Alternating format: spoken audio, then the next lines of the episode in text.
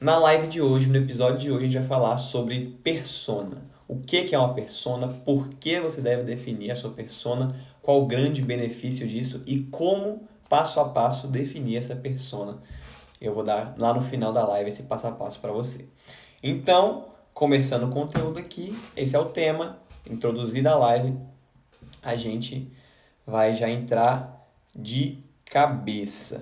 Se alguém aqui estava na live de ontem, eu quero só avisar que não dê por garantido aquilo que você já viu. Então, ah, eu já vi a live, eu já estava aqui, eu vi o que você falou e tal. Eu mudei bastante o conteúdo, não no sentido de ter mudado o que eu ia falar, o conteúdo é o mesmo, né? Afinal, é o mesmo tema, não tem como ter mudado de um dia para o outro. Mas eu exemplifiquei melhor na minha cabeça tudo, eu organizei um raciocínio melhor, porque ontem eu estava jogando as informações muito soltas, eu não estava sentindo aquilo que eu estava falando, não estava sentindo que eu estava conduzindo as pessoas num raciocínio conciso e coerente. Então, se você estava na live de ontem, não dê por garantido aquilo que você viu. Preste atenção na live de hoje, porque vai ser muito boa e você vai aprender bastante coisa. Então, beleza. Antes de falar sobre o tema específico da live, né, o que é a persona, eu quero contextualizar para vocês onde a persona se encaixa no mundo de negócios digitais, no mundo de negócios físicos, até porque é bem semelhante no mundo de lançamentos. Por falar nesse negócio de negócios digitais, negócios físicos, acho que os negócios digitais estão cada vez mais caminhando para ser não uma coisa marginal, à margem das opções, mas cada vez mais uma coisa realmente consolidada e tal. Então não tem mais esse negócio de internet, é coisa de trabalhar com computador na praia e tal. Cada vez mais negócios reais crescem através da internet e se torna realmente um modelo sustentável de negócio, e não uma aposta completamente aleatória. Então, eu fico muito feliz com isso, porque afinal é o que eu faço, né? Então vamos lá. Para entender o que é persona, qual é a importância da persona, a gente precisa entender primeiro o que é uma empresa. Qual é a função de uma empresa? Muita gente acha que a função de uma empresa, que você ter uma empresa, é você criar uma coisa legal, é você criar uma coisa que seja muito massa e que as pessoas compram. Não é isso. Uma empresa não é uma coisa legal, não é você criar uma marca muito doida e tal. Empresa, você criar uma empresa, é, eu até anotei aqui porque essa definição é bem legal. Uma empresa precisa criar algo que tenha valor perante os olhos das outras pessoas, que apresente uma solução para o um mercado por um preço que esse mercado esteja disposto a pagar, entregar essas soluções para o seu público-alvo, deixar o cliente satisfeito, isso tudo numa operação que no final gere lucro para o proprietário. Então eu diria que, em resumo, essa é a operação de uma empresa. Então, uma empresa não, não, não cria algo legal, não cria algo muito massa para o mercado e vende. A empresa ela supre uma necessidade, uma demanda já existente no mercado. Então, poucos são, poucos foram na história as pessoas, poucas foram na história as pessoas que conseguiram criar uma demanda do zero.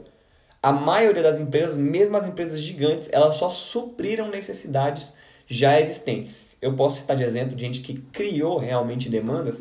Por exemplo, Mark Zuckerberg, ele criou uma demanda. As pessoas tinham demanda por se conectar, mas elas não tinham demanda real por um aplicativo onde elas passassem 8, 9, 10 horas por dia se conectando e tal, não sei o quê. As pessoas tinham sim uma demanda por falar uma com as outras, por se conectar, e isso, telefones e tal, mas realmente criar demanda por redes sociais, por algo que as pessoas vão passar horas, um terço às vezes do dia delas é, dedicado a, a, essa função, é realmente algo que só gênios fariam, entendeu? Só algo que um gênio faria. Então, não pensa, você aí que está do outro lado da tela, eu mesmo, e a gente, pessoas normais, vamos criar uma demanda do zero. Você não vai inventar uma demanda.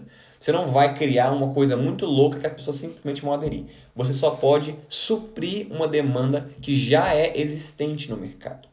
Então, por exemplo, vamos pegar aqui o McDonald's. O McDonald's ele não criou uma demanda por fast food. Ele apenas, ele apenas supriu a necessidade que o americano, né, onde ele foi criado, que o americano tinha por se alimentar de forma mais rápida. Então, o americano, ele tinha, quem já viu aquele filme Fome de Poder, sabe que na, na época que o McDonald's na época lá que o McDonald's surgiu, ele não era a única rede de lanchonetes que existia. Ele não era simplesmente um. Ele não era tipo a única lanchonete. Tinha várias outras lanchonetes. Por que, que o modelo do McDonald's deu certo? Porque ele melhor supriu a necessidade que existia no cotidiano do americano. O cotidiano americano cada vez mais estava mais rápido, mais agitado e necessitava daquela medida dele poder simplesmente chegar e comer. Então o McDonald's ele supriu uma necessidade criando um novo modelo. Como é que era o modelo das lanchonetes? O modelo das lanchonetes era faz a comida, ou o cliente chega, faz o pedido, você pega o pedido, faz o pedido, entrega para o cliente. O que, que o McDonald's fez? Vamos inverter essa ordem. A gente faz o pedido, deixa ele pronto, aí o cliente vem e pede, a gente só entrega e ele já vai embora. Ele come e vai embora de forma mais fácil, né? Tudo descartável e tal, pega, desembala, come e vai embora. Então ele supriu essa necessidade não que o americano tinha de comer fast food. Ninguém que não, antes de existir fast food, falava, nossa, como eu queria um fast food agora? Porque não existia isso. Mas supriu a necessidade que ele tinha de uma forma mais rápida de se alimentar para se adaptar à rotina daquela época. E da rotina de hoje em dia, né? Daquela época eu digo que estava se adaptando para ser o que é hoje. Fez sentido? Henry Ford criou, você diz demanda? Eu não sei, eu, eu, o que eu pesquisei, assim, que veio na minha cabeça foi realmente o Zuckerberg, mas eu creio que sim, Henry Ford foi um dos grandes gênios, assim, da história e ele né, provavelmente criou, assim, a, de, a demanda por carros tal, não sei. É meio, não vou afirmar nada aqui porque eu não tenho propriedade para falar sobre isso. Mas entenderam? Fez, fez sentido essa parte aí de, de a empresa ela supre uma demanda, ela supre uma demanda que já existe no mercado? Por que, que é importante você saber disso? Porque empresa, criar uma empresa, graças a Deus isso é muito bom. Hoje em dia, ter uma empresa é tá meio que na moda, entre aspas. Graças a Deus o empreendedorismo está na moda. Isso é muito bom para a sociedade. Então, muita, a, a, um, ser empresário, ter uma empresa meio que virou ter uma banda 2.0 para quem é mais jovem. Então, antigamente, todo mundo queria ter uma banda na escola. Ah, eu quero ter uma banda. Ah, todo mundo fazia banda. Hoje em dia todo mundo quer ter uma empresa. Então todo mundo quer fazer sua marca de roupa, sua marca de tênis. É muito comum hoje em dia. Então, para que a sua empresa não se torne uma banda 2.0, por que se tornar uma banda 2.0? Porque naquela, na, na, na, antigamente, quando as pessoas fundavam banda, 99% delas davam errado. Da mesma forma, hoje em dia, a maioria das pessoas não tem esse dado de empresas, de pessoas jovens, mas eu tenho dado de que 80% das pessoas, das empresas, somem no primeiro ano. 80% das empresas, micro e pequenas empresas, somem no primeiro ano de existência. Então as pessoas cada vez mais estão criando empresas por pela moda, né? Pelo que é legal criar empresa tal, é muito massa, mas elas não realmente entendem qual é a função de uma empresa, quais realmente são as demandas, quais são as nuances que existem nesse caminho. Então a empresa acaba se tornando uma banda 2.0, que todo mundo quer criar, pouca gente consegue permanecer sem conhecer as as nuances. E uma dessas nuances que a maioria das pessoas não conhece é a persona, que é justamente o tema da live de hoje. A persona, ela é nada mais do que o seu cliente ideal. Então você vai estar oferecendo uma solução para um problema que existe. Lembra que eu falei que uma empresa supre uma demanda? Para que você consiga solucionar um problema, você precisa conhecer as pessoas que têm aquele problema. Então essa é a importância de você definir a sua persona você definir o seu cliente ideal. Porque sabendo o seu cliente ideal, você vai saber quais dores que ele tem e quais são as, os desejos dele. Você não vai descobrir do nada uma demanda. Eu falei, você não vai criar uma demanda do zero. Você apenas pode suprir demandas que existem. E para você descobrir as demandas que existem, você precisa conhecer as pessoas que vão ter aquelas demandas. Então essa é a importância de realmente você ter um, uma persona. A persona é o seu cliente ideal do seu produto. Ela é diferente do público-alvo. É, tem muito essa confusão de persona e público-alvo e eu vou explicar agora para vocês qual é essa diferença. Lembrando que no final da live eu vou dar um passo a passo que eu tenho aqui de, pra, de como definir a sua persona. Então, uma série de perguntas que você faz para que você consiga definir qual é a persona do seu negócio ou do seu futuro negócio. Então, beleza. O qual a diferença entre persona e público-alvo? A persona ela é um cliente ideal imaginário que você cria que representa um grupo de pessoas, de, um grupo de clientes ideais do seu negócio. Qual a diferença dela para o público-alvo? Público-alvo é mais uma descrição demográfica, de características demográficas de um certo grupo de pessoas. Então, o público-alvo é muito geral. Eu gosto muito de uma explicação, eu até dei ela na live de ontem, antes dela acabar, mas vou dar de novo para quem não viu, que é uma explicação que a Priscila Zilo deu. Então, os créditos são dela, essa explicação não é minha, mas eu acho ela muito boa e acho que ela deixa bem clara essa diferença entre persona e público-alvo. Imagina que você tem um estádio. Nesse estádio está acontecendo um show. O público-alvo são todas as pessoas que estão naquele show. Todas aquelas pessoas estão reunidas com um interesse em comum, que é a pessoa que está dando aquele show, o cantor, a cantora. Então, esse é o público-alvo. É, é você pegar um grupo de pessoas geral que tem interesse em um certo tema. Esse é o público-alvo. A persona é quando você dá um zoom dentro daquele estádio e pega uma pessoa específica ou uma pessoa que represente um grupo de pessoas específico.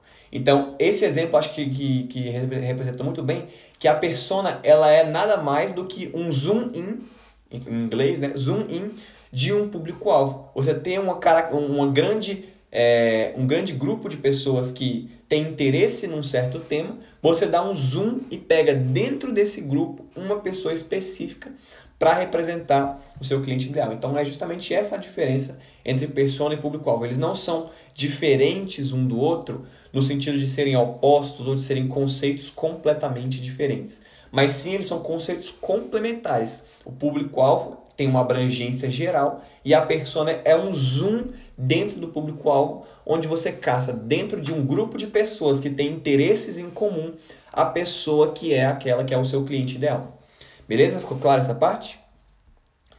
Então, a persona, ela, ela tem nome, ela tem idade, assim, é, geral, ela tem é, você, você conhece a renda média dela, você conhece várias informações da sua persona que você não conhece do seu público-alvo. A persona ela tem objetivos, ela tem sonhos, ela é realmente uma pessoa real, inventada, mas que representa uma pessoa real que vai te ajudar a, a descobrir quais são as demandas pelo seu produto. Entendeu? Tô vendo que o Vitor tá mandando para algumas pessoas, siga aí o exemplo, manda essa live aí. Bem-vindo Luiz, que ele falou aqui. Bem-vindo, Guilherme, também. Aproveita, manda você também para outras pessoas. Convida mais gente para essa live porque tá muito boa. E lá no final, lembrando, eu vou dar para vocês como fazer essa persona assim, passo a passo. Então a persona é uma pessoa real. Ela tem suas dores, tem seus problemas. Lá na frente eu vou dar o passo a passo. Mas por que você, jovem empreendedor, jovem futuro empreendedor, ou velho empreendedor, não sei, empreendedor de 30 anos e tal. Não quero enquadrar aqui, mas principalmente jovem, porque se você já tem um negócio há muito tempo, provavelmente você já sabe disso e já tem isso bem definido. Por que você se daria o trabalho de definir a sua persona? Por qual motivo você se daria esse trabalho de pensar e tal? São inúmeras as vantagens. Mas eu acho que fica bem resumido numa frasezinha que eu gosto muito. Você vende, você está vendendo para as pessoas uma versão melhor delas mesmas. Então isso representa muito bem a importância que é você conhecer a sua persona, você vender para as pessoas uma versão melhor delas mesmas. Para que você faça isso, você precisa conhecer aquela pessoa. Para que você possa oferecer para ela uma versão melhor dela mesma, você precisa saber quem ela é nesse momento. Para que você consiga levar ela para o ponto que você quer, para que você consiga oferecer a vantagem que você quer oferecer. Isso aí, que você está vendendo para as pessoas uma versão melhor delas mesmas. Fato é, e isso eu vi numa pesquisa do site Viver de Blog, eu não lembro qual era o artigo, mas eu vi uma pesquisa lá concreta. 48% das pessoas gostam de soluções personalizadas para elas. Gostam de sentir que aquela solução é feita sob, sob medida para ela. Então, pegando um exemplo aqui abstrato. Vamos supor que você seja um médico, você seja, atue na área da saúde. Você teria mais interesse num treinamento de administração de empresas ou num treinamento de administração de clínicas médicas? É óbvio que você teria mais interesse num treinamento de administração de clínicas médicas. Por quê? Porque ele é feito sob medida para você, ele é feito pensando em você. Ele, mesmo que esses dois produtos, esses dois treinamentos abranjam 95% dos mesmos conceitos, eles podem abranger, na verdade, 100% dos mesmos conceitos. Ali, esse, esse segundo está travestido de algo personalidade, de personalizado para você. Então vai despertar mais interesse, porque te dá a impressão, caramba, isso aqui foi feito para médicos, eu sou médico. Eu quero uma solução para médico. Então essa é, essa é uma das importâncias de você conhecer bem o, a sua persona para que você possa oferecer soluções personalizadas para elas, para que você possa vender para as pessoas uma versão melhor delas mesmas. Esse exemplo foi bem abstrato, assim, inventado, mas se você for pegar empresas grandes, assim, que estão no top 5, top 3 do seu mercado, você vai ver que isso é uma característica bem comum delas. Isso é uma característica bem comum de empresas top de mercado. Você quer um exemplo? Por exemplo, a Vans. A empresa Vans. Ela vem como uma marca que tem uma persona mais jovem. Que tem, é, com certeza eles têm desenhado lá a persona deles, mas a gente já sabe que é uma persona mais jovem. E aí a comunicação vem para uma persona mais jovem. Vem como exemplos, por, como as coisas, por exemplo, você é rebeldia e tal, você se quebrar as regras, você ter o seu próprio estilo de vida. Essa é a comunicação que a Vans passa através das suas peças de tênis, de roupa e tal. A Vans ela não vai vender para Dona Maria, secretária do, da, da cultura, trabalha na Secretaria da Cultura, é 45 anos, tem três filhos. Não vai vender para eles. Só que eles não querem vender para eles. Eles têm o público-alvo deles e eles podem personalizar a comunicação para aquele público-alvo. Então não vira só uma marca que vende tênis, mas vira o, a representante de uma classe de pessoas mais jovem, por exemplo. Entendeu? Outro exemplo, esse exemplo eu acho muito bom, porque eu acho que tem uma comunicação muito bem feita, a Razer. Eu não sei se vocês conhecem aqui a Razer. Ela é uma marca de acessórios, computadores, periféricos gamer. Coisa para gamer, para gente que joga videogame. E a Razer ela tem um slogan perfeito, perfeito, que é To Gamers by Gamers. Como assim? Traduzindo esse, esse slogan. De gamers para gamers. Feito por gamers para gamers. O que, que ela está dizendo através desse slogan? Eu não só entendo quem é você, eu não só entendo que você é um gamer, eu também sou. Eu sei o que você passa e eu sei o que você precisa. Então a comunicação dela vira completamente para essa, essa persona definida, do cara gamer. Uma pessoa que está trabalhando no escritório de advocacia como estagiário, ela não vai comprar um mouse da Razer de 500 reais. Não vai, não vai, é, é absurdo. Só que o cara gamer, isso é tipo, pro cara que é gamer, isso é tipo, meu Deus, o sonho de consumo. Eu preciso de um, de um mouse da Razer. Eu tinha o um mouse da Razer até alguns dias atrás, que na época que eu comprei, eu paguei em dólar, então foi tipo 150 reais, é, convertendo na época. Mas ele no Brasil custava 800 reais. Gente, quem paga 800 reais num mouse? A pessoa tem que estar tá realmente muito afim daquilo. E para que a pessoa esteja afim daquilo, precisa de uma marca muito forte, precisa de uma comunicação muito forte. E uma comunicação muito forte só é construída com base numa persona bem definida. Você só consegue se comunicar bem com uma pessoa se você souber para quem está comunicando. Eu dei esse exemplo nos stories quando eu fui fazer a chamada. Imagina num exemplo fictício aqui. Imagina que tem um grupo de pessoas e esse grupo de pessoas tem um problema. E aí você é designado para levar para essas pessoas a solução para esse problema. Só que as pessoas que te deram a solução, elas só disseram que essa é a solução para aquele problema. Só que elas não te disseram nem qual é o problema, nem qual é a solução. Só que você tem a solução. Como você ao chegar nesse, nesse grupo, você precisa convencê-los de que aquela é a solução. Como você vai fazer isso? É impossível de você fazer isso. Você não tem como convencer alguém de que ela precisa de alguma coisa sem saber, sem saber do que ela precisa. Eu não tenho como chegar nesse grupo e falar, gente, isso aqui é a solução para o problema de vocês, se eu não sei qual é o problema de vocês. Então, nesse exemplo totalmente fictício, representa bem a necessidade e a grande vantagem que é você saber a sua persona. Você precisa conhecer as dores, os problemas de alguém para que você possa oferecer soluções para essa pessoa. Você não inventa soluções. Eu falei lá no início da live, mas algumas pessoas novas entraram. Você não cria demandas de mercado, você apenas supre demandas que já existem.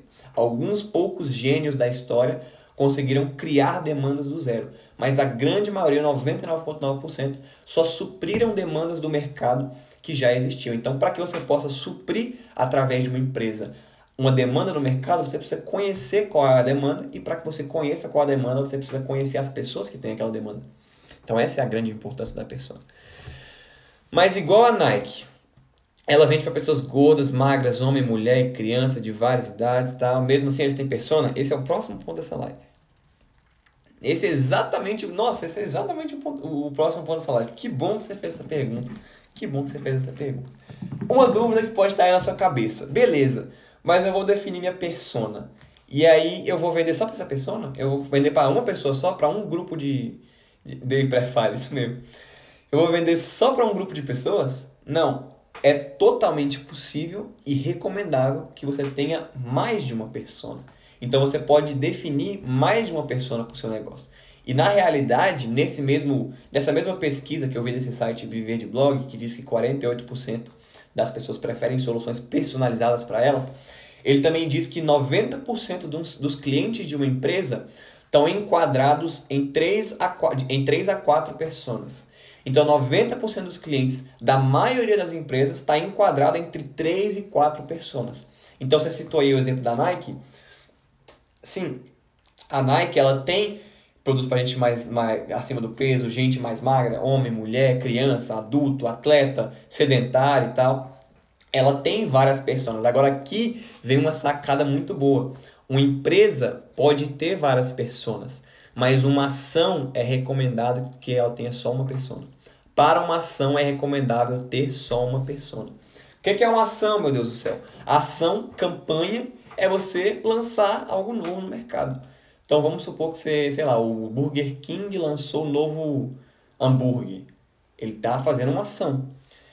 A Nike lançou, que você deu o exemplo aí, a Nike lançou a nova coleção de basquete.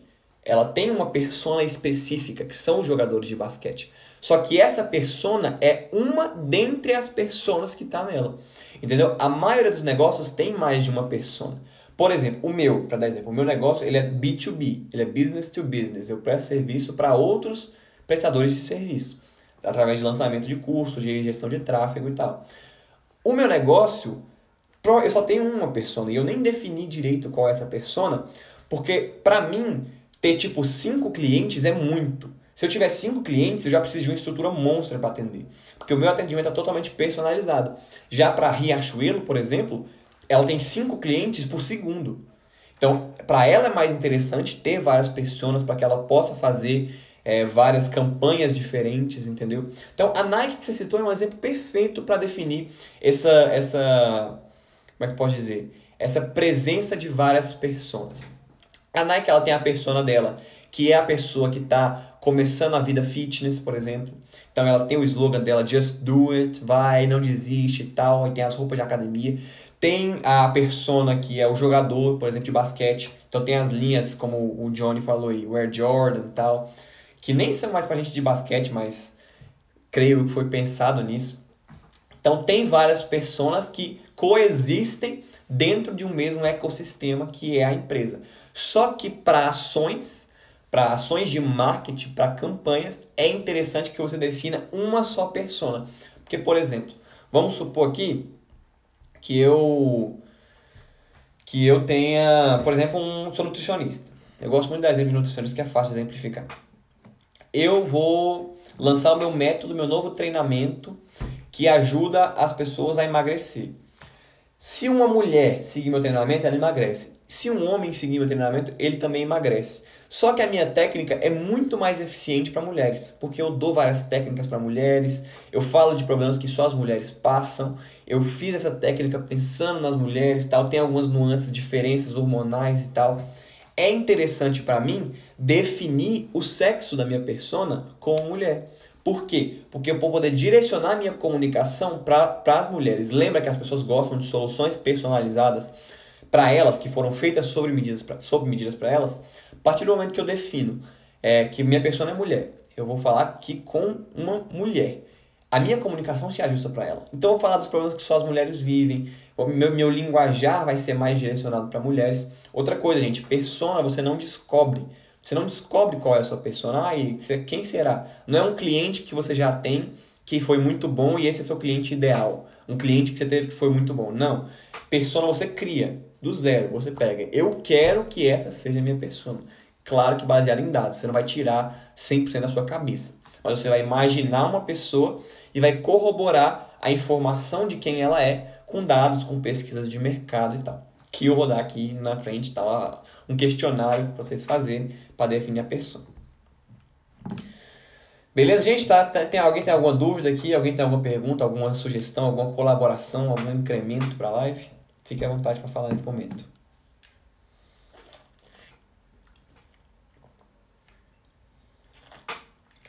Depois aqui, agora no caso, eu vou falar sobre esse questionário para você definir a sua persona. Então, se alguém quiser falar alguma coisa sobre o que eu falei até agora, agora é o momento, senão eu já vou entrar no como, né? Como definir a sua persona, que passo a passo você segue. Eu vou falar, vou tratar de uma coisa aqui chamada pesquisa do avatar ou pesquisa da persona. Agora que é o bom, não, a live toda é boa, pô. Mas agora é, é, o ouro da live, é o que, é o que eu acho que é melhor da live. Deixa eu me ajeitar aqui. Então ficou claro o que é persona, qual a importância de uma persona, por que, que você deveria perder tempo, ganhar tempo, aliás, investir tempo definindo a sua persona. É interessante para que você tenha uma comunicação assertiva, para que você possa falar diretamente com a pessoa, conhecendo essa pessoa. Para que você possa falar diretamente, você precisa conhecer quem essa pessoa é. Então vamos lá, gente. Como definir a sua persona? Como é que você faz para definir? Qual o passo a passo? Eu tenho um questionário aqui chamado de pesquisa do avatar na live de ontem, eu falei do mapa da empatia, eles são basicamente a mesma coisa.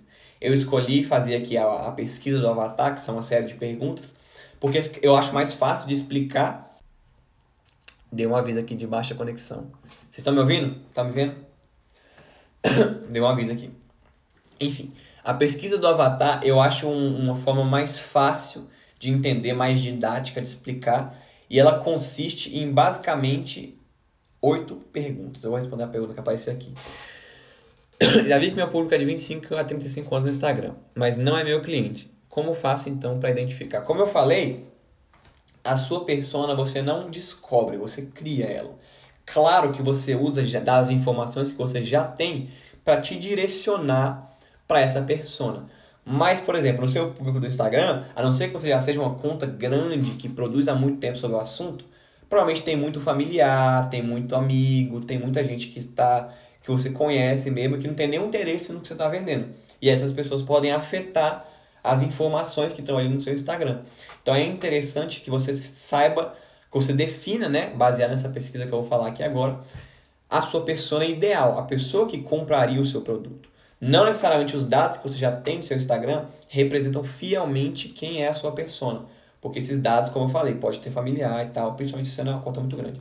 Se você já tem muito tempo no mercado, tal, aí é fácil, você já identifica e tal, direciona. Mas se você não tem esses dados, é interessante que você crie mesmo. Você acaba atraindo esse público por quem você é e, e, e, e, pelo conteúdo que você está criando, exatamente. E aí você vai ter essa informação mais assertiva. Mas chega de enrolação, pelo amor de Deus.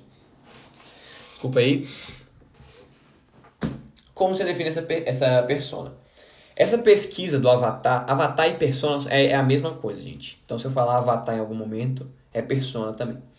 Essa pesquisa é composta de oito perguntas, oito macro perguntas que, se, que podem se subdividir em subperguntas dependendo do caso.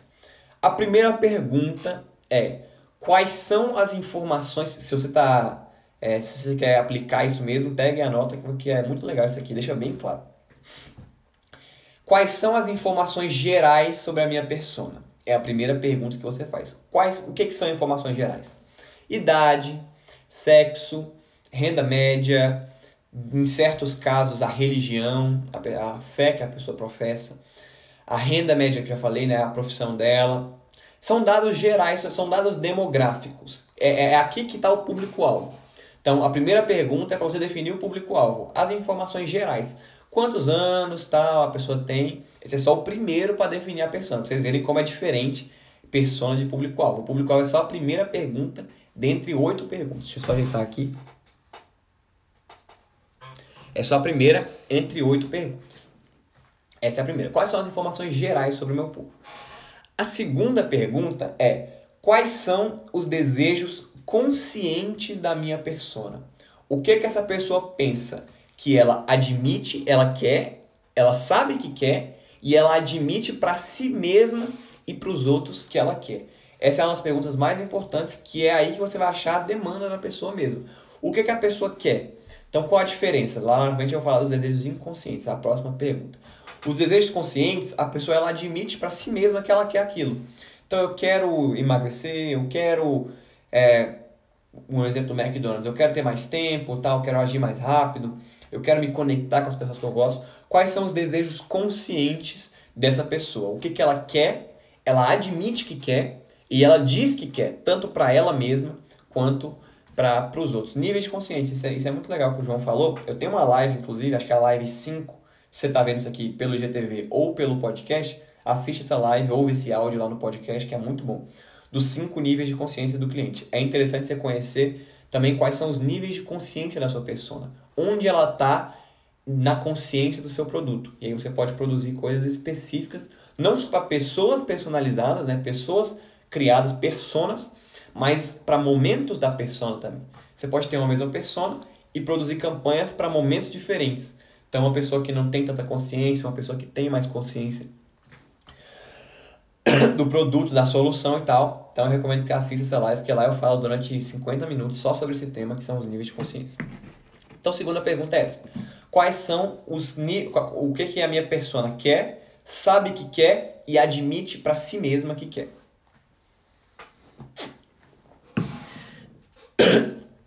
Terceira pergunta é justamente a, o, não o oposto, mas o mais profundo da, da segunda. Quais são os desejos inconscientes da minha persona? O que, que ela quer, mas não admite que quer? Isso aqui é muito importante. Isso aqui, só de você ter definido essa terceira pergunta, já te coloca num patamar muito acima. Então, o que, que o seu cliente ideal quer, mas ele não admite nem para ele mesmo muitas vezes que quer? Como assim? Por exemplo, vamos supor que eu esteja aqui vendendo um produto sobre enriquecer. Eu quero vender produto para enriquecer.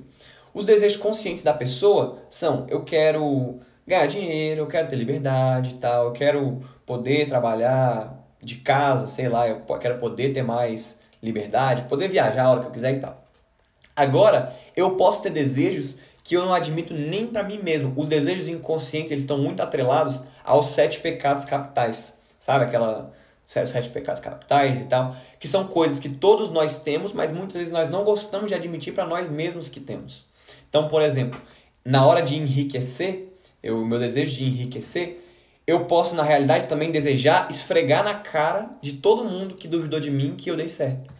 Eu posso ter esse desejo. Só que eu, às vezes eu não vou admitir nem para mim mesmo que eu tenho esse desejo.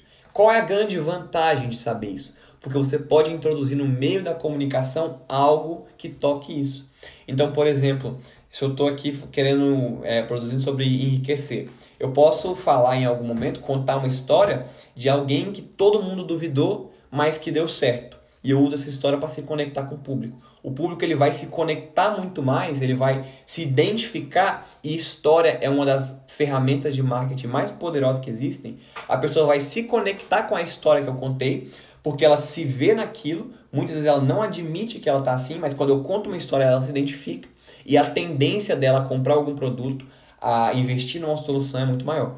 Então, essa é a grande importância de você conhecer os desejos inconscientes da sua audiência. E aí, os sete pecados capitais, as emoções reprimidas, eu vou só recapitular aqui para vocês: orgulho, luxúria, preguiça, inveja, gula, raiva e ganância. Então, é interessante que você tem até um, um, um cara que produz conteúdo sobre isso, que é o André Diamant. Ele tem o Sexy Canvas, que ele explica como você deixa o seu produto mais sexy para sua audiência. É muito interessante porque essas emoções, essa, esses, essa, esses pecados capitais são algo, são algo que todo ser humano tem. Por mais que não admita que tenha, toda pessoa tem. Toda pessoa tem um pouco de ganância, tem um pouco de orgulho e tal. Quem dera nós fôssemos todos perfeitos, um dia seremos, e aí não quero entrar nisso, mas um dia, na minha fé, seremos. Mas hoje em dia não somos. Então, todos nós temos essas emoções reprimidas dentro de nós. Todo mundo tem um pouco de orgulho, quer se sentir, é, quer se sentir reconhecido, quer se sentir importante, quer se sentir útil para as pessoas. Todo mundo tem um pouco de inveja. Inveja, na realidade, não é muito ruim. A certo, inveja até certo ponto não é uma coisa ruim. Você tem você querer algo que a outra pessoa tem. Porque você pode usar aquilo positivamente. Eu quero que aquela pessoa tenha. Eu vou lutar para aquilo. A inveja se torna ruim não quando você quer que quando você quer algo que alguém tem, mas quando você não quer que aquela pessoa tenha, só porque você não tem. Isso se torna uma inveja ruim. Mas você querer algo que alguém tem, na minha opinião, não tem problema nenhum. Você está simplesmente querendo algo de bom e a pessoa também, creio que ela não se ofenderia tendo conquistado algo de bom e que as pessoas querem. Beleza, gente? Essa é a terceira, o terceiro ponto. Terceira pergunta que você faz: Quais são os desejos inconscientes da minha persona? Algo que ela não admite muitas vezes, nem para si mesma. Quarta, quarta pergunta: Quais são os principais problemas da minha persona? Então, coisas negativas que ela passa, problemas que ela passa que tem a ver com a solução que eu ofereço. Como assim? Se eu ofereço um produto, por exemplo, de emagrecimento, a pessoa tem problemas que ela que ela tem quando o assunto é emagrecimento. Então a pessoa quer emagrecer, às vezes ela passa por julgamento das pessoas, ela passa por não conseguir seguir rotina, por não saber exatamente o que comer, quando comer e tal. Então você listar os problemas que aquela pessoa passa quando o assunto é aquilo que você está oferecendo. Para você conhecer esses problemas, a grande vantagem que tem em conhecer esses problemas é você poder oferecer soluções é, tanto de conteúdos quanto de produtos para esses problemas. Então, a quarta coisa que você precisa saber, a quarta pergunta que você precisa se fazer é quais são os problemas da minha dieta. Eu tô vendo que tá entrando muita gente que o Vitor tá indicando. Eu queria agradecer de novo o Vitor aqui. O Vitor é um cara muito massa. Recomendo também que todos sigam ele. Ele já me ajudou bastante em, em várias situações e eu queria te agradecer, Vitor, por estar tá indicando essa live para várias pessoas. E se você não mandou para alguém, clica nesse aviãozinho aqui e manda. Deixa o Vitor mandando sozinho, não. Então vamos lá. Quarta pergunta: quais são os problemas que a minha audiência vive? Para que eu possa entender esses problemas e oferecer soluções para esses problemas. Quinta pergunta: o que assusta a minha audiência? O que que assusta a minha audiência? Quais são os medos da minha audiência? Qual a diferença entre medo e problema? O medo ou o problema da pessoa está muito relacionado ao como fazer. Então, como é que eu faço isso, tal? Eu não sei fazer isso. Os medos daquela pessoa são coisas. Na, como é que eu vou explicar isso? De, de, de, de, acho que com um exemplo é a melhor coisa. Então, por exemplo, um problema que alguém que tem que tem que tem interesse em nutrição e emagrecer, por exemplo, é que a pessoa não sabe seguir horário, ela não sabe a rotina. Um medo que ela tem é de ser, por exemplo, zoada pelas outras pessoas porque ela está fora do peso. Ficou claro? Acho que deu para entender. Então, quais são os medos? O que, que a pessoa, o que, que dá medo naquela pessoa? O que, que ela não quer sentir? Qual a importância de você saber isso? Justamente para você poder ajustar a sua comunicação. Lembra da história? Você criar história, você criar conexão com aquela pessoa para que ela possa é, conhecer, né? Para que ela, que ela possa, para que você possa oferecer para ela coisas personalizadas para aquela dor, para aquele medo que ela sente. Então você conta uma história da vez que isso aconteceu com você você superou e tal. Quem está fazendo isso muito bem é o Ícaro, por exemplo, que inclusive daqui a uma hora ele tem uma live sobre cancelamento. Cancelamento é um medo muito grande das pessoas que começaram a produzir conteúdo, é, que, que, a, que as pessoas que começam a produzir conteúdo sentem. O medo de ser cancelado, o medo de ter seu nome exposto em alguma página de Twitter sendo, sendo sei lá, cancelado. Então, as pessoas literalmente te denunciarem e tal. Isso é um medo que as pessoas sentem. Então, é importante. Ser chamar de blogueirinha é outra ideia. Acho que é o principal medo de quem produz conteúdo. Ai, blog... Ai, gente, deu baixa conexão aqui de novo. Foi mal. Enfim, voltou.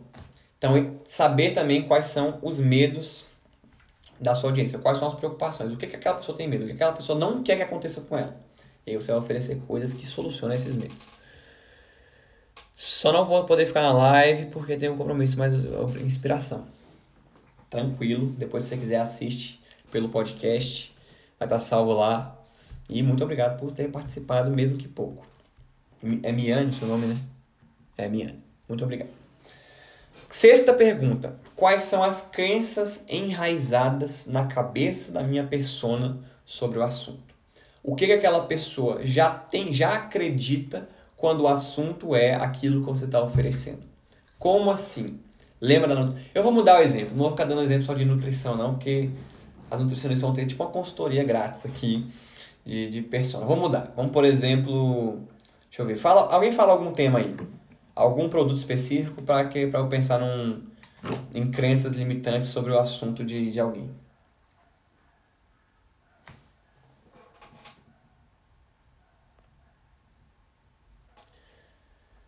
Alguém fala algum alguma área aí, algum tipo de produto para que eu para que eu pense aqui no, nas crenças para não falar só de nutrição. Vida intelectual. Você vende alguma coisa relacionada à vida intelectual. Então, seja um livro que ensina a ter vida intelectual, um curso, algum material mesmo, sei lá, algum, alguma coisa física que representa a vida intelectual. Você fala sobre vida intelectual. Quais são algumas crenças que podem estar enraizadas na cabeça da sua audiência? Por exemplo, que vida intelectual é só coisa daqueles velhos que tem uma biblioteca atrás do, do, da câmera, que tem uma biblioteca aqui atrás, que passa a vida toda lendo e não tem nenhuma vida social e não faz nada da vida a não ser ler. Essa pode ser uma crença limitante de alguém que, que quando o assunto é vida intelectual. Então é importante que você conheça a sua, as crenças limitantes da, da, da sua audiência para que você possa justamente quebrar essas crenças. Porque se eu estou vendendo um produto de emagrecimento, por exemplo, ah, emagrecimento não. Se eu estou vendendo um produto de vida intelectual para alguma pessoa, eu sei que aquilo vai ajudar aquela pessoa. Ela tem interesse sobre o assunto, mas ela tem uma crença sobre aquilo é, que, que limita ela, que impede ela de poder, de poder comprar o meu produto, eu preciso quebrar aquilo. No copy, no copywriting para produtos digitais que a gente fala, é muito tem muito de quebrar objeções da sua audiência, quebrar crenças da sua audiência. Então você precisa quebrar coisas que impedem a sua audiência, o seu cliente ideal, a sua persona, de comprar o seu produto. O Vitor pediu para falar de criação de galinhas, o Henrique até riu aqui. O Vitor, ele trabalha com, ele lança, né, ele faz lançamento da maior influencer de vida na roça que tem no YouTube. Então é por isso que ele perguntou sobre esse tema, que é a Fran Adorno, as pessoas devem conhecer aí. E aí, por isso que ele perguntou sobre criação de galinha, qual crença limita? Eu não sei, porque eu não conheço a persona do cara que cria galinha. Qual crença limitante pode, pode ser? Sei lá, que você só precisa ser, ter algo profissional, ter uma estrutura grande. Se você tiver uma granja, por exemplo, algo, uma estrutura muito grande, uma fazenda realmente de produção industrial, e que quando você produz pouco, você é, é naquele jeito da roça mesmo, e artesanal, e na mão, você não pode se profissionalizar estando pequeno. Eu chutaria que uma crença é essa, mas afirmo, não conheço nada por isso que é importante você fazer um, um estudo da persona e, que a, e saber que a persona não é algo inventado. Você precisa fazer um estudo, saber com quem você está falando para que você possa oferecer as melhores soluções. Eu ri, mas não foi para ofender. Eu entendi, Henrique. Eu entendi. É porque realmente, quando eu conheci o Vitor e ele me mandou isso, eu também achei engraçado. O produto dele tem um nome genial, gente. Galinhas Blindadas. Que é uma mentoria para criação de galinhas. Eu achei genial isso. Eu ri muito. Mas não, sim, para ofender. Porque realmente é muito engraçado. Loja de sapatos. Loja de sapatos, é, vamos, mais, vamos ir mais fundo. Loja de sapatos é muito genérico. Se você pegar, por exemplo, a Vans, a persona da Vans é uma pessoa mais jovem. Qual uma crença limitante que, que alguém pode ter quando o assunto é Vans? Sei lá. Que, que para eu poder usar Vans, que a Vans é uma marca de skatista e tal, para eu poder usar eu tenho que ser skatista, por exemplo. Eu tenho que ser alguma pessoa que quebra as regras e tal, e não necessariamente. Eu posso ter estilo, ter aquele estilo sem necessariamente quebrar as regras. Sei lá, eu não vou ficar chutando aqui, é, chutando persona, porque realmente tem que ter um estudo, não é algo que você descobre assim em 5 segundos. Mas beleza, essa é a sexta pergunta. Recapitulando, informações gerais, desejos conscientes, desejos inconscientes, é, principais problemas, o que assusta, medos e crenças limitantes. A sexta pergunta. A sétima pergunta a sétima coisa que você tem que fazer para sua audiência, a sétima informação que você precisa é quem, ah, essa é muito boa. Quem a minha persona culpa pelos seus problemas? A quem ela atribui a culpa daquilo que ela está passando? Essa é muito interessante, porque é aquela técnica que a gente usa do inimigo comum. Você definir um inimigo comum da sua audiência para que você não deposite sobre ela todo o peso de ela não estar onde quer estar. Então, por exemplo, marketing digital. É, não, por exemplo, sei lá, empreendedorismo. Quem é o inimigo comum de quem quer empreender? O sistema. O sistema que te estimula a fazer concurso, a fazer faculdade, a seguir por esse caminho de linha de montagem. Esse, esse é o inimigo comum. É isso que as pessoas culpam muitas vezes, por ter dado. Por exemplo, quando a pessoa dá errado numa empresa, quem ela culpa? Ah, o governo, os impostos são muito altos, eu não, não, não tenho como trabalhar no Brasil, o Brasil só rouba, tem CLT, a CLT é uma máquina de destruir o empresário e tal. Essas são as pessoas que a minha persona culpa pelos problemas dela. É interessante que você saiba isso, por quê? Para que você possa justamente culpar essa coisa também. Você possa se identificar com a sua audiência é, de, de, de forma mais profunda, culpando isso também. Então é realmente o sistema é uma bosta, você é, tem que. É, os políticos falam muito disso. Políticos são alguns dos melhores marqueteiros que existem. Na verdade, os marqueteiros dos políticos, né? São alguns dos maiores marqueteiros que existem. Então você definir um inimigo comum. É culpa, de, é culpa dele que isso está acontecendo. Você não emagrece, não é porque você não, não faz o que tem que ser feito. Você não emagrece é porque a indústria alimentícia produz produtos industrializados tal que te fazem engordar. A gente tem que lutar contra eles. A culpa é deles. Então, por isso que eu estou te oferecendo aqui uma solução, apesar desse problema que existe. Entendeu? Então, o definir, é, a, saber para quem, a quem a pessoa culpa pelos problemas é interessante para que você não deposite sobre ela o fardo de ser um fracasso, por exemplo. Então, às vezes a culpa sempre é da pessoa. A pessoa realmente não faz o que tem que ser feito, ela não segue o que tem que ser seguido. Mas é interessante que você não diga isso para ela. Porque se eu chego aqui e digo pra você que você não faz nada, que você é um bosta, você não consegue fazer nada, você é incompetente, tá? Você vai mais desanimar do que realmente estar tá interessado em mudar e de conhecer mais. Quem não assistiu minha live dos níveis de consciência, eu, eu recomendo que assista no podcast, tá? ouça o áudio. Lá eu falo sobre esse, esses cinco níveis de consciência do cliente e como você conduz a pessoa de alguém que não sabe é, o que quer, não sabe que existe solução para o problema dela, para alguém que está consciente de que o que você está oferecendo é a solução mais interessante, é o que ela realmente precisa. Se você fosse vender algo de nutrição, eu já comprava. eu, eu sou a pessoa que mais, é pior que existe para seguir dieta e tal, seguir rotina, deu me livre. Inclusive tenho que voltar. Graças a Deus a Cat não tá aqui nessa live. Porque toda ela enche meu saco, fala que eu tenho que malhar e tal. A Cat ela é estudante de nutrição. Enfim. Oitava pergunta. Oitava pergunta e última. Com essas oito perguntas você já define sua persona. Que soluções comuns a minha persona usa para resolver esse problema e que não dão certo? Como assim? Como assim? Vamos voltar lá para a nossa famigerada nutrição e quais são as desvantagens dessas soluções. Vamos voltar para a nossa famigerada nutrição. Quais são é, os problemas que. Quais são as soluções comuns que a persona usa? Dietas que são milagrosas, produtos é, milagrosos, por exemplo, a marketing digital. Ganhar dinheiro na internet. A pessoa virar afiliada daqueles cursos que ensinam a vender o próprio curso. Isso são soluções que a pessoa usa para atingir o objetivo que ela quer, mas que não funcionam. E é interessante para que você, que você conheça elas e quais são as desvantagens delas, justamente na mesma lógica do inimigo comum. Só que dessa vez você não vai culpar o opositor pelo problema. Você vai dizer: olha, tem essa outra solução também, mas ela não é tão interessante por isso, por isso, por isso. Porque vai acontecer isso, isso, isso. Porque você vai sofrer isso, isso, isso. Então você vai conhecer o, as soluções que a sua persona comumente usa para solucionar aquele problema dela, que não funcionam, e vai justamente mostrar para ela quais são as desvantagens. Tendo essas oito perguntas respondidas, recapitulando informações gerais, desejos conscientes, desejos inconscientes, principais problemas, principais medos, crenças enraizadas, quem a persona culpa sobre, é, dos problemas e quais soluções comuns ela, ela usa para solucionar, você já vai ter, meu amigo, as ferramentas necessárias para construir uma copy, copy a gente fala, né? Escrita persuasiva, uma comunicação com o seu negócio imbatível. Você definindo essas oito perguntas, tchau. Você vai conhecer exatamente para quem está falando. E você não necessariamente precisa ter o produto mais disruptivo do mercado para poder é, ser bem sucedido. Você conhecendo bem para quem você está falando, acabou para você. Porque você pode falar na, na alma daquela pessoa, você vai fundo naquela pessoa. Você vai falando, mano, vai fundo. Tipo, velho, eu sei exatamente o que você está pensando. Lembra da Razer? To Gamers by Gamers? Você fala com a alma daquela pessoa, você sabe exatamente o que ela quer. E aí você constrói uma copy, uma redação persuasiva.